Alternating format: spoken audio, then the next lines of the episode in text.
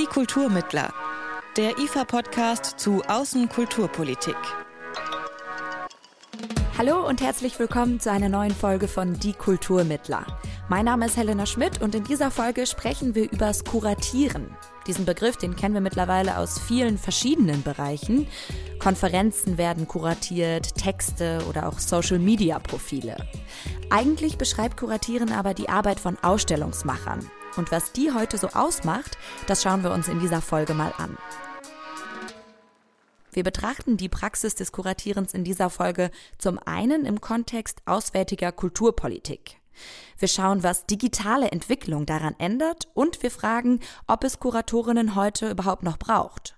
Und zwar gemeinsam mit einer Expertin in diesem Bereich. Mein Name ist Annette Tietenberg. Ich lehre seit 2007 an der Hochschule für Bildende Künste in Braunschweig.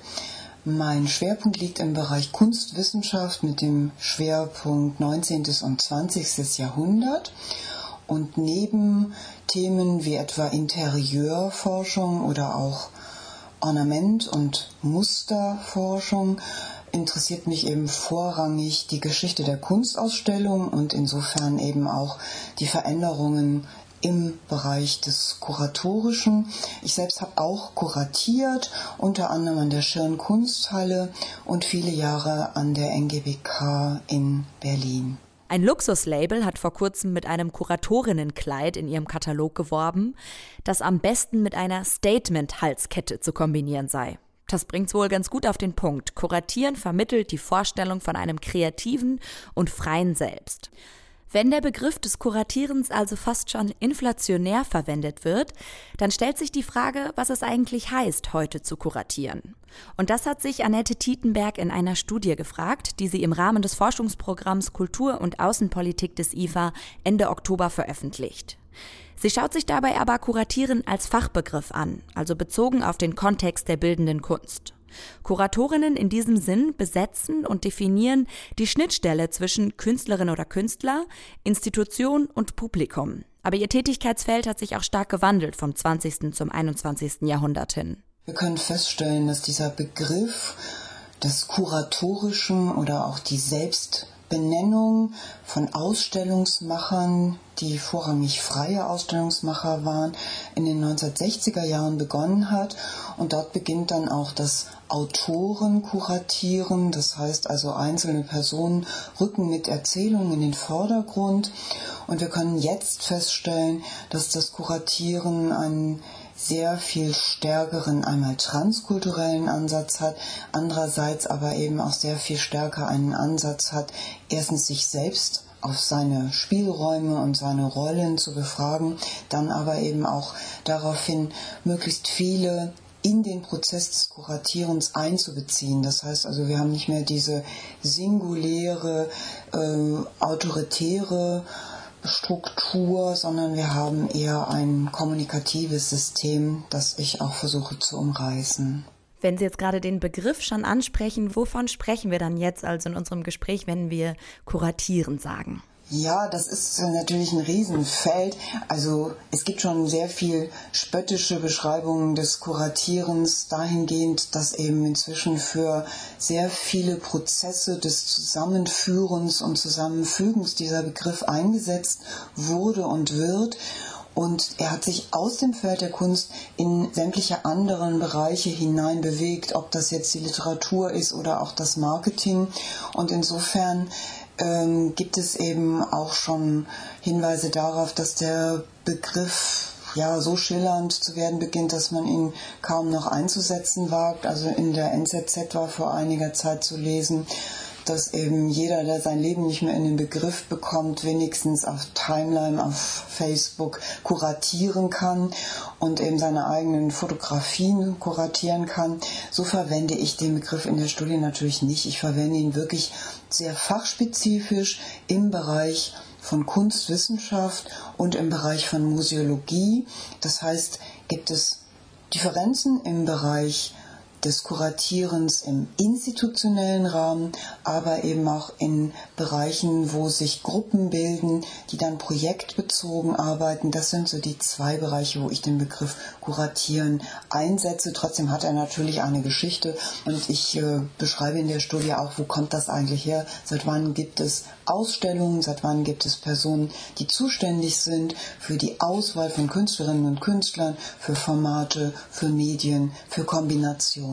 Es gab in den letzten Jahren auch immer wieder Forderungen von Leuten aus der Kunstszene, Kuratorinnen abzuschaffen, weil sie eben nicht mehr als Vermittler zwischen Künstlerinnen und Publikum funktionieren würden, sondern eher so ein bisschen als Hindernis und einem unverfälschten Blick auf die Kunst im Weg stehen. Würden Sie sagen, braucht es heute noch dringend Kuratoren? Ich glaube, dass das äh, ein seit ja schon Jahrhunderten schwelender Strategiekampf zwischen Künstlerinnen und denen, die eben bestimmte Ausbildungssituationen, bestimmte Verkaufssituationen, bestimmte Präsentationsprinzipien eröffnen ist. Und da ist seit den ja, 90er Jahren sehr stark diese Diskussion entbrannt, inwieweit gibt es eine Konkurrenz zwischen Künstlerinnen und Kuratorinnen, an welcher Stelle gibt es Unterstützung, an welcher Stelle ist da eben der Wettbewerb im Vordergrund zu sehen. Wenn man in die Geschichte der Kunstausstellung des Kuratorischen schaut, dann fällt auf, dass zu Beginn es vor allem Künstler waren, die Ausstellungsinstitutionen geleitet haben, die auch als Kuratoren, wie wir heute sagen würden, tätig waren und das eben dann seit den 1960er Jahren sehr stark einzelne Ausstellungsmacher in den Vordergrund getreten sind, insbesondere durch Großausstellungen wie die Documenta und die haben dann natürlich auch mediale Öffentlichkeit bekommen und wurden mit dem Konzept der Ausstellung betraut, haben also auch ein Narrativ entwickelt. Und seitdem ist diese Konkurrenz zwischen Künstlerinnen und Künstlern, die nicht im Kontext einer Großausstellung etwas bebildern wollen, was Kuratorinnen vorgeben und dem, was eben auch Kuratoren wiederum tun, um in Richtung Medienöffentlichkeit, aber auch in Richtung Galerien, in Richtung Ankaufspolitik von Museen zu arbeiten, entbrannt. Es ist tatsächlich ein Machtkampf, der ist real, der muss ausgetragen werden, der würde aber auch stattfinden unter Künstlerinnen, wenn die eben all diese Aufgaben als ihre allein beanspruchen könnten. Da geht es um verschiedene Machtfelder und die sind mit diesen Bereichen des Kuratorischen verknüpft.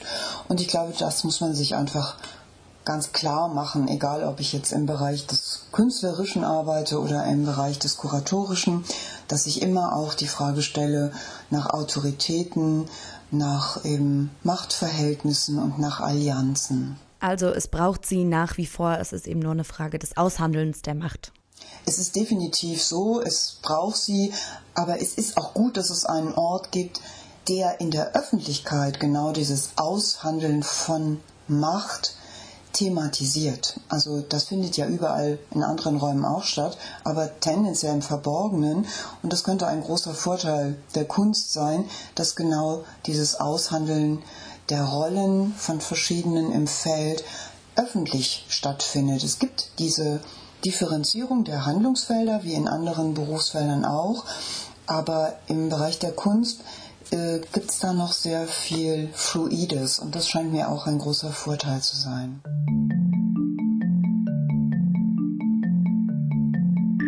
Eine der zentralen Fragestellungen der Studie von Annette Tietenberg ist, auf welche Weise kann kuratorisches Handeln zur transnationalen Vernetzung beitragen? Die Kunstwelt verdichtet sich seit Jahren immer mehr. Wir sehen das an internationalen Kunstschauen wie den Biennalen. Mittlerweile gibt es kaum noch ein Land, das keine Kunstbiennale ausrichtet. Zu denen reist natürlich auch immer ein internationales Kunstpublikum an. Dadurch können dann Kontakte geknüpft werden, es kann sich ausgetauscht werden und das beeinflusst natürlich auch das lokale Kunstfeld. Die Biennalen sind definitiv bedeutend für die jeweiligen Länder und Regionen. Aber diese Formen müssen auch kritisch hinterfragt werden, wie Annette Tietenberg erklärt.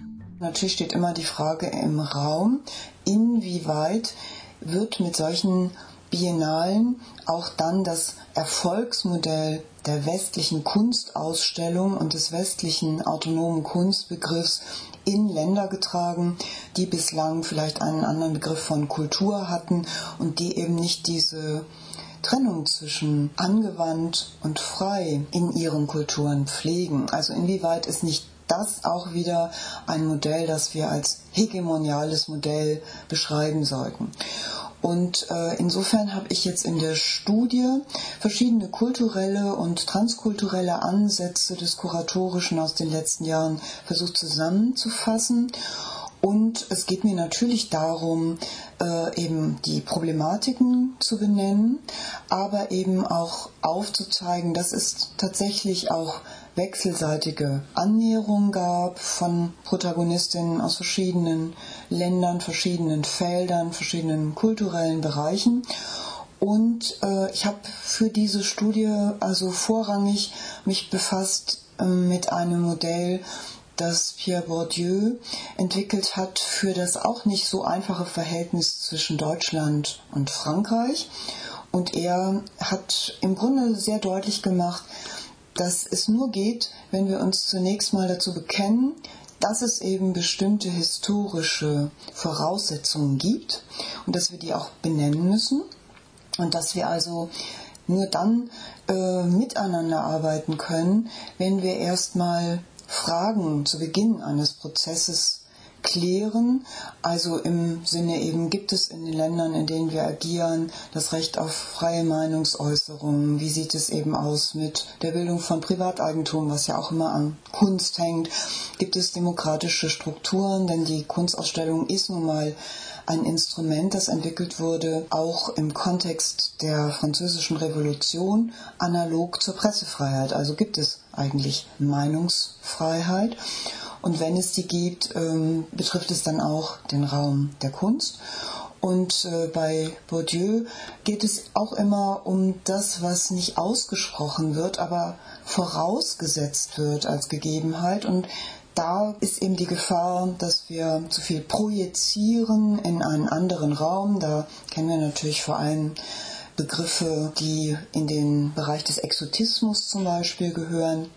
Damit uns das nicht passiert, sollte eben zu Beginn gefragt werden, wer wird involviert, welche Teilöffentlichkeiten werden adressiert, in welche Richtungen wird übersetzt, also nur in eine oder tatsächlich in beide, welche Rezeptionshaltung haben sämtliche Mitspieler an einem kuratorischen Prozess, wie stellen wir uns die Ausstellungsbesucherinnen, die Mitakteure vor?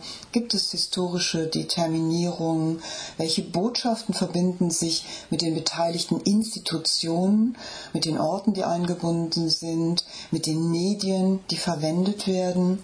Gibt es sowas wie Monopolisierung, nationale Zuschreibung? Gibt es sowas wie den Originalbegriff in den Regionen, in denen wir da arbeiten wollen?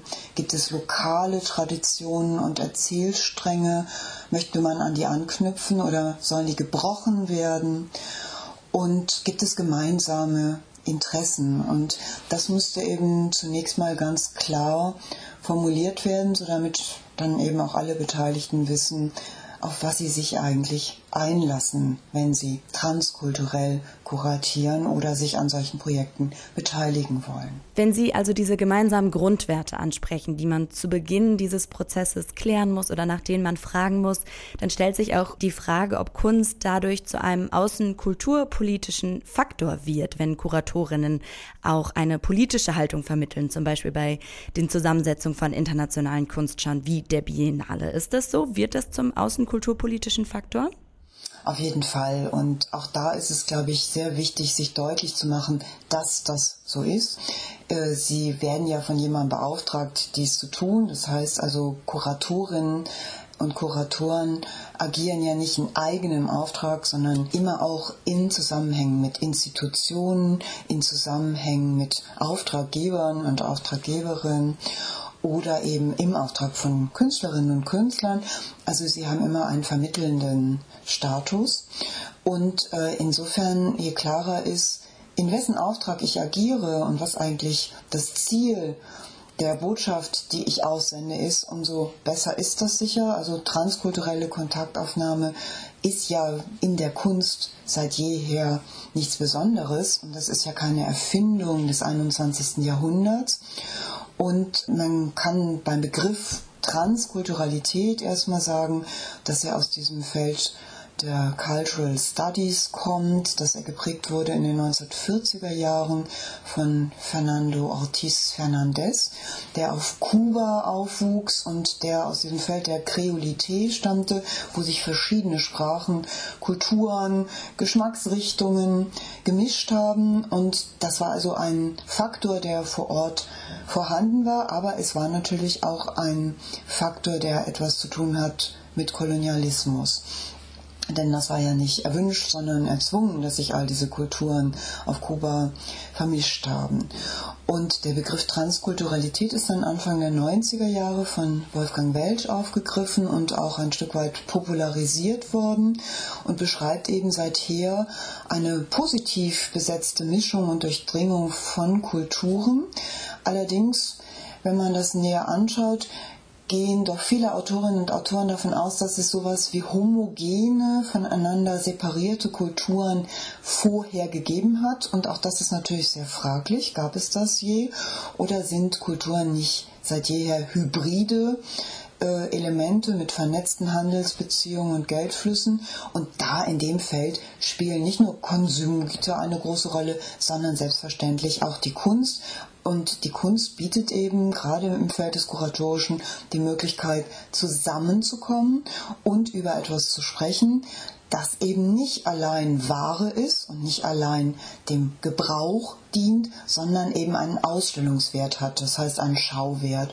Und da lässt sich besonders gut zeigen, dass es vielleicht verschiedene Perspektiven auf ein Objekt, auf einen Prozess, auf einen Erfahrungshorizont gibt. Und das ist ganz sicher ein wichtiges Feld für Transkulturalität. Wie hat sich denn auch die Themensetzung in der Kunstszene verändert durch globale politische Entwicklung, wie zum Beispiel die antidemokratischen Tendenzen, die wir in der Türkei oder in Brasilien oder Russland sehen?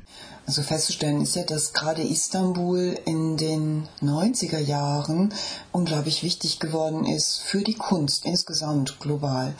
Und äh, viele Künstlerinnen und Künstler haben eben eine Weile in Istanbul gearbeitet. Es gab dort eine Manifesta und ähm, die Hochschule, an der ich bin, die HWK Braunschweig, hat eben auch ein Stipendiatenhaus in Istanbul eingerichtet, weil auch für angehende Künstlerinnen und Künstler das ein Ort war, wo eben auch mit anderen Erfahrungshorizonten gearbeitet werden sollte und man sich auch in diesem Feld äh, sozusagen Asien, Europa bewegen wollte. Und wir sehen jetzt, wo ganz klar demokratische Strukturen eingeschränkt wurden, wo Meinungsfreiheit eben nicht mehr gewährleistet ist, sind auch diese ganzen Prozesse ein ganzes Stück weit zurückgegangen. Auch meine Hochschule verfügt nicht mehr über ein solches Stipendiatenhaus dort, weil das niemand von uns gewährleisten könnte, dass das gefahrlos ist. Äh, man sieht eben sofort, dass äh, die Kunst eben nicht mehr in dem Maße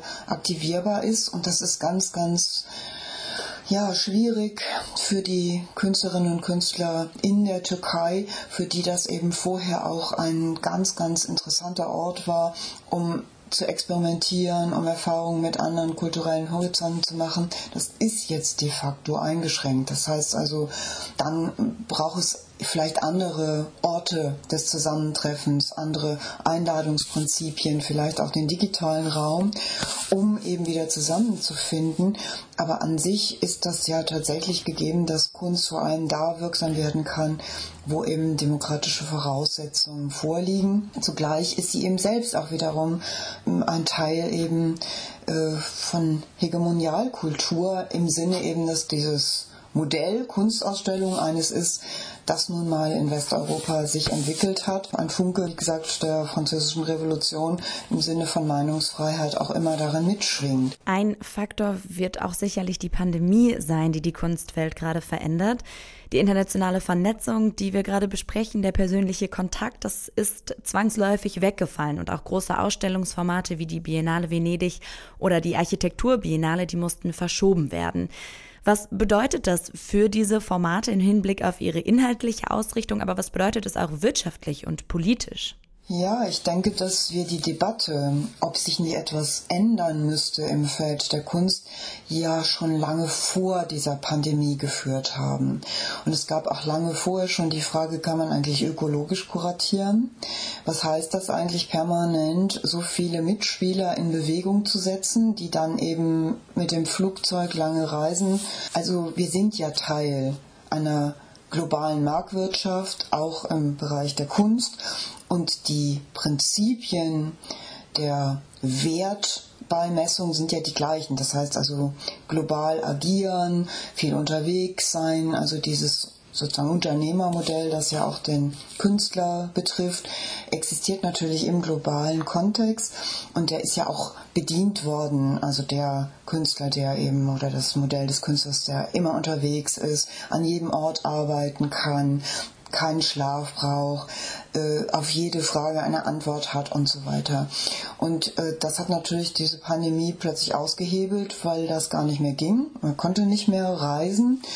Und viele beschreiben das natürlich auch als einen zumindest temporär produktiven Prozess, der erstmal bedeutet, die eigene Position zu überdenken. Ähm, bei Galeristinnen und Galeristen sieht es so aus, dass die ja auch nicht mehr auf Messen reisen konnten und jetzt aber beschreiben, dass sie zum Teil sicherlich Einbrüche haben, ökonomisch, zum Teil aber auch diese Zeit jetzt genutzt haben und noch nutzen, um bereits bestehende Kontakte zu pflegen. Das heißt also nicht dieses expandierende Modell betreiben, sondern eben sagen, gut, ich kümmere mich jetzt mal etwas intensiver um die Menschen, denen ich schon zuvor begegnet bin äh, ich glaube, dass das, äh, ja, also zumindest erstmal bedeutet, dass man sehr viel klarer beschreiben muss, was ist wichtig, wie viel möchte ich tatsächlich im Jahr unterwegs sein, wie viel Zeit brauche ich auch, um zu reflektieren. Und das trifft, glaube ich, auf alle Mitspielerinnen des Kunstfeldes gleichermaßen zu. Die Museen haben natürlich auch am Anfang eine ganz, ganz schwierige Situation erlebt, weil sie nun mal auf Einnahmen von Besucherinnen angewiesen sind. Auch die haben zu Beginn der Epidemie erstmal sehr stark auf das Internet gesetzt, auf den digitalen Prozess, haben aber sehr schnell gemerkt, dass die Euphorie nachlässt und dass eben doch die meisten Prozesse, die in Museen angestoßen werden, nur im Realraum wirklich auch produktiv sind, wenn man sich gemeinsam etwas anschaut, wenn man sich in die Augen sehen kann, wenn man über etwas gemeinsam diskutieren kann. Ich glaube fast, die Museen hat es am härtesten getroffen. Und es wird ja auch in einigen Museen jetzt schon geguckt, vielleicht auch Bestände zu verkaufen. Wer eventuell profitieren könnte, wären die Auktionshäuser. Also die Produzenten im Sinne von Künstlerinnen und Künstlern, Kuratorinnen und Kuratoren sind, glaube ich, im Moment eher dabei, andere Prozesse zu entwickeln, die mit weniger Verbrauch in jeder Hinsicht zu tun haben.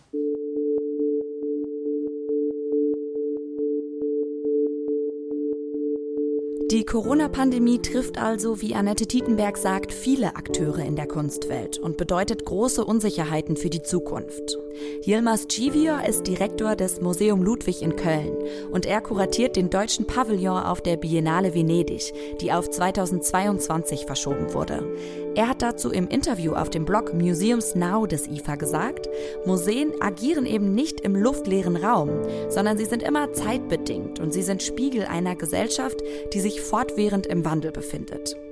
Aber die Krise hat in vielen Bereichen auch neue Wege notwendig gemacht. Zum Beispiel sind digitale Technologien stärker in den Fokus gerückt. Viele Einrichtungen sind schon lange dabei, ihren Kunstbestand zu digitalisieren. Das ermöglicht unter anderem die Objekte einer breiteren Öffentlichkeit zugänglich zu machen.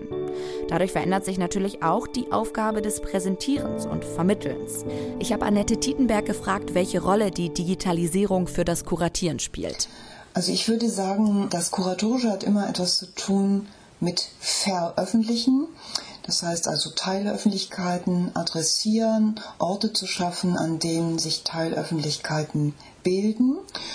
Und insofern äh, ist der digitale Raum einer, der eben hinzugekommen ist und äh, der ja auch verschiedene Partizipationsmöglichkeiten eröffnet. Ähm, sehr produktiv haben das wiederum Museen genutzt, die eben zum Teil dann sowas wie digitale Kuratoren äh, jetzt adressieren, die aus den Beständen der Museen fotografische Reproduktionen zusammenstellen können nach Begriffen, die ihnen jeweils individuell am Herzen liegen. Ähm, Im Landesmuseum im Badischen in Karlsruhe gibt es schon die Idee, dass eben dann auch zu Geburtstagsfeiern meinetwegen dann eben Ausstellungen kuratiert werden können im digitalen Raum, wo man dann eben guckt, was aus der Sammlung stammt aus eben jenem Jahr. Das heißt, da werden also auch Menschen aufgefordert, mit zu kuratieren, die sonst eigentlich gar nicht eine andere Rolle für sich in Anspruch genommen hätten, als einfach Besucher, Besucherinnen zu sein. Ähm, dann im digitalen Feld des Kuratierens gibt es aber ansonsten natürlich auch viele Reproduktionen dessen, was wir aus dem Raum des Kuratorischen kennen. Das heißt, die Kuratorin, der Kurator muss relativ homogene Communities adressieren können, äh, muss also mit seinem Namen für eine bestimmte Qualität des digital zusammengestellten auch wiederum stehen. Es ist also dann auch ein Autorschaftsmodell, was damit verbunden ist. Also das äh, digitale Kuratieren kann. Autorschaftsmodelle, Produktionsmodelle sicherlich nochmal in Frage stellen, kann auch partizipatorische Anteile haben, kann aber auch ein Stück weit das, was wir bereits als Autoritätsprinzipien kennen, reproduzieren, denn die sozusagen digitalen Kuratoren müssen eben auch in der Lage sein, zu Institutionen Brücken zu schlagen, bestimmte Leute kennen, die sie involvieren. Also da spielt soziales äh, Kapital eine ganz große Rolle genauso wie im nicht digitalen Raum. Kann denn Kunst ähm, überhaupt so digital wirken oder geht dann über die Digitalisierung auch viel verloren? Es kommt darauf an, äh, gerade im musealen Kontext gibt es viele Versuche eben über Kameras im Raum, dann eben sozusagen online Leute zu beteiligen, die jetzt dann nicht in die Räume direkt hineingehen können. Also man kann vom Rechner aus dann sich selbst vorstellen, wie mag der Ausstellungsraum aussehen. Das ist natürlich ein Kameraauge, in das wir uns da hineinversetzen. Wir können da nicht mehr multisensuell den gesamten Raum wahrnehmen. Das ist dann für fast alle Kunstformen des 20. Jahrhunderts ausgesprochen unproduktiv, würde ich sagen, weil es eben bedeutet, Wahrnehmung zu reduzieren auf das Auge. Allerdings gibt es natürlich auch Künstler, die von vornherein im Internet agieren und die eben spezielle Formate entwickeln für das Netz und bestimmte Be Beteiligungsstrukturen von vornherein anlegen.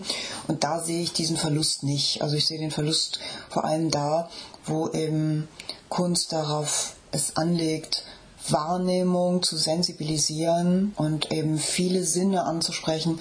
Das ist im digitalen Raum nicht möglich. Und was eben auch ausfällt, ist ein ganz wichtiges Instrument, wenn Sie zu einer Ausstellungseröffnung gehen. Und dann treffen Sie dort Personen, die Sie schon kennen und Sie können über Dinge sprechen, mit denen sie vertraut sind, aber sie können dort auch auf Personen stoßen, die ihnen bisher noch nie begegnet sind. Und Kunst ist auch immer ein Anlass, über politische Fragestellungen, aber auch eben wahrnehmungsphysiologische, ästhetische zu sprechen. Und das fällt natürlich auch aus. Also man trifft sich im digitalen Raum tendenziell wiederum nur mit Gleichgesinnten und ähm, es fällt so diese zufällige Begegnung weg, dieses sich mustern und denken, der ist mir sympathisch, weil er eine bestimmte Art von Kleidung trägt oder eine bestimmte Art von Schmuck oder eine bestimmte Art von Essen und Trinken gutiert. Das fällt eben alles weg. Also diese ganzen zwischenmenschlichen Elemente, des, ähm, mit denen fühle ich mich vertraut, den finde ich irgendwie erstmal ein bisschen strange. Das fällt jetzt eben alles weg im Digitalen. Das sind eben auch Teile der Ausbildung von Öffentlichkeit. Auch die Provenienzforschung wird immer mehr mit dem digitalen Raum verknüpft, also die Erforschung der Herkunft von Kunstwerken und Kulturgütern. Dadurch, dass immer mehr Museen ihre Bestände digitalisieren, kann auch besser recherchiert werden, wo kommen die Gegenstände eigentlich her? Welche Reisewege haben sie hinter sich und welche Gewalterfahrungen waren vielleicht auch damit verbunden? Seit diesem Jahr gibt es übrigens auch eine Kontaktstelle für Sammlungsgut aus kolonialen Kontexten in Deutschland, die genau diese Informationen sammelt. Die haben wir hier in der letzten Folge auch schon mal erwähnt. Und in der letzten Folge dieses Podcasts ist auch deutlich geworden, dass diese historischen Voraussetzungen zu reflektieren für die Museen der Zukunft wichtig, ja eigentlich essentiell ist. Gerade eben weil die Kunstausstellung eine westeuropäische Erfindung ist, wie Annette Tietenberg erklärt hat. Sie beschreibt, dass es schon viele Prozesse gibt, die versuchen, dieses rein westlich Fixierte aufzulösen und das Postkoloniale ins Zentrum des Kuratierens zu stellen. Das ist zum Beispiel exemplarisch gemacht worden von Clementine Delis und Yvette Mutumba im Weltkulturmuseum in Frankfurt am Main. Da gab es 2014 eine Ausstellung, die hieß Ware und Wissen or the Stories You Wouldn't Tell a Stranger. Da ging es genau um die Frage, was wird denn alles nicht erzählt, beispielsweise in ethnologischen Museen, was wird versteckt, was wird verborgen, gibt es Objekte, gibt es Praktiken der Betrachtung, die mit Schuld, mit Schmerz, mit Scham besetzt sind, inwieweit sind wir in Ausstellungsräumen Voyeure und inwieweit trauen wir uns auch das zu sagen. Also diese Fragen werden aufgeworfen und dazu werden vorrangig auch dann freie Kuratorinnen eingeladen oder eben auch Künstlerinnen, die in solchen Feldern gewisse Interventionen vornehmen, um auch Bewusstsein zu schärfen für diese Fragestellung. Das gibt es aber auch außerhalb von Museen. Also ich würde da jetzt mal das Haus der Kulturen der Welt, HKW, in Berlin erwähnen wollen, die in den letzten zehn Jahren sehr stark über Dekolonialisierung in Wissensproduktionen nachgedacht haben, viele interdisziplinäre, kollaborative Prozesse des Kuratierens angestoßen haben.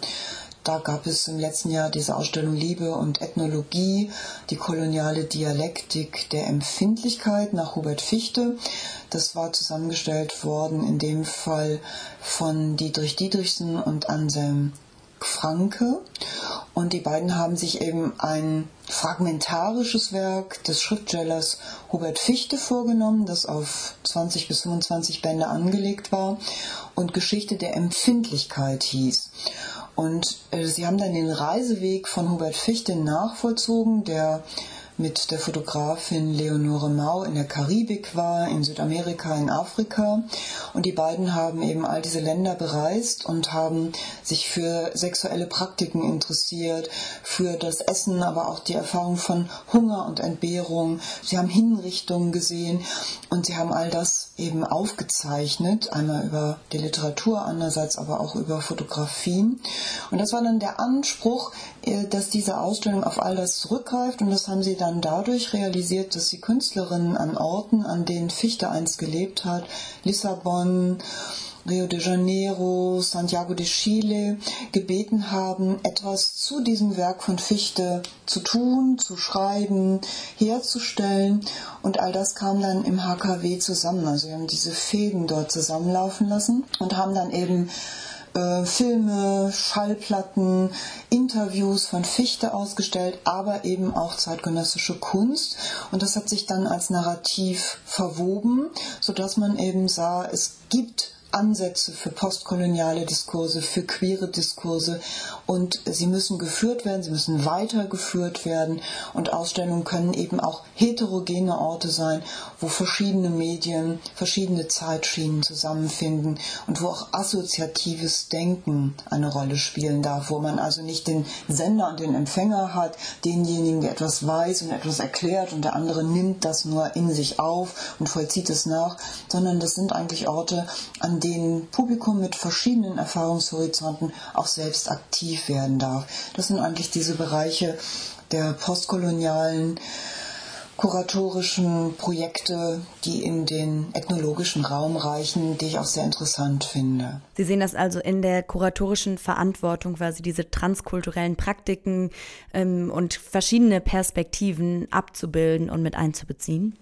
Ja, ich würde sagen, wichtig ist, sich einfach klar zu machen, welcher Methode möchte ich folgen. Es gibt einmal diese Methode der Broken Narratives, des lückenhaften, des brüchigen Erzählens. Und da besteht für jeden, der eben in solche kuratierten Räume hinein kommt, ob die jetzt digital sind oder realräumlich, auch die Möglichkeit, mit eigenen Erfahrungshorizonten anzuknüpfen? Oder möchte ich eine sozusagen chronologisch geordnete, systematische Erzählung im Kuratorischen platzieren? Dann setze ich eigentlich voraus, dass diejenigen, die diese Räume betreten, das dann nachvollziehen. Die haben dann wenig Möglichkeiten, mit eigenen Fragestellungen, mit eigenen Perspektiven in solche schon homogenen Erzählungen Einzug zu halten. Und das muss man sich natürlich schon zu Beginn überlegen. Dieses eher kollektive, kollaborative, ethnologische Kuratieren setzt natürlich auch voraus, dass nicht immer das dabei rauskommt, was Sie sich vorher vorgestellt haben. Das kann natürlich auch produktives Scheitern heißen oder kann eben heißen, ja, dass sie eben nicht ihre eigenen Vorstellungen durchsetzen, sondern dass die Dinge anders laufen, als sie sich das zu Beginn ausgemalt haben. Aber darin sehen Sie eigentlich ein großes Potenzial, also auch beobachtende, Gastgeberin, Wissende zusammenzubringen, mit einzubeziehen und dadurch eben was Neues zu schaffen? Auf jeden Fall. Also ich würde sagen, ähm, dass dieses nicht eben im Sinne von ja, pädagogisch wertvoll Wissen weiter verbreiten, also auch im Sinne von bildungsbürgerlicher Kultur, sondern sagen, Kunstausstellungen oder kuratierte Räume, Kunstprojekte können Räume sein, wo eben das Erahnen, das Herantasten, das Aufspüren, das Einsammeln eine wichtige Rolle spielt. Das verändert sicher das Denken und das Wahrnehmen und auch sowas wie vielleicht eine gewisse Vorsicht im Umgang mit Menschen und mit Gegenständen, also beides gleichermaßen, dass es eben etwas heißt und etwas bedeutet, Menschen und Gegenstände miteinander in Beziehung zu setzen. Ich glaube, das ist eine wichtige Erfahrung aus dem Kuratorischen. Und nachdem wir jetzt diese verschiedenen Bereiche angesprochen haben, kommen wir zu einem Fazit. Welche gesellschaftliche Funktion würden Sie sagen, kommt dem Kuratieren heute zu? Also ich würde sagen, dass das Kuratieren sehr stark an Bedeutung gewonnen hat in den letzten Jahren und meines Erachtens auch in den nächsten Jahren an Bedeutung gewinnen wird, denn es grenzt an so viele wichtige gesellschaftliche Felder, ob es jetzt Erinnerungsräume sind, also in dem Sinn dann auch Memorialkultur, ob es eben die Frage nach dem Transkulturellen ist, ob es die Frage danach ist, wie können wir uns verständigen jenseits eben der Fixierung auf Sprache, ob es bedeutet eben eine Toleranz und einen Respekt vor Verschiedenartigkeit zu installieren oder eben auch zu fragen, wie kann ich Orte bereisen, äh, wirklich auch im Hinblick auf ökologische Fragen, im Hinblick aber auch auf Dominanzverhalten. Das äh, grenzt alles an diesen, dieses Feld des Kuratorischen und eben, was wir auch schon angesprochen haben, was gibt es denn für Möglichkeiten, sich von den Erzählweisen des Nationalen zu verabschieden? Was gibt es eben für Fragestellungen, die über das Nationale hinausweisen. All das wird ja im Bereich des Kuratorischen verhandelt und eben auch immer die Frage nach Autoritäten und nach Autorschaft. Und ich glaube, es gibt gar keinen Bereich, der so intensiv in all diese Felder hineinragt.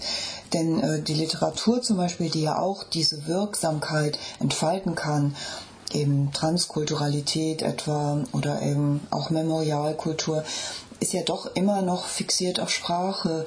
Und das ist der große Vorteil in der Kunst, dass wir viele Medien, viele Erfahrungshorizonte eröffnen können, gesamträumlich arbeiten können und eben viele Sinne ansprechen.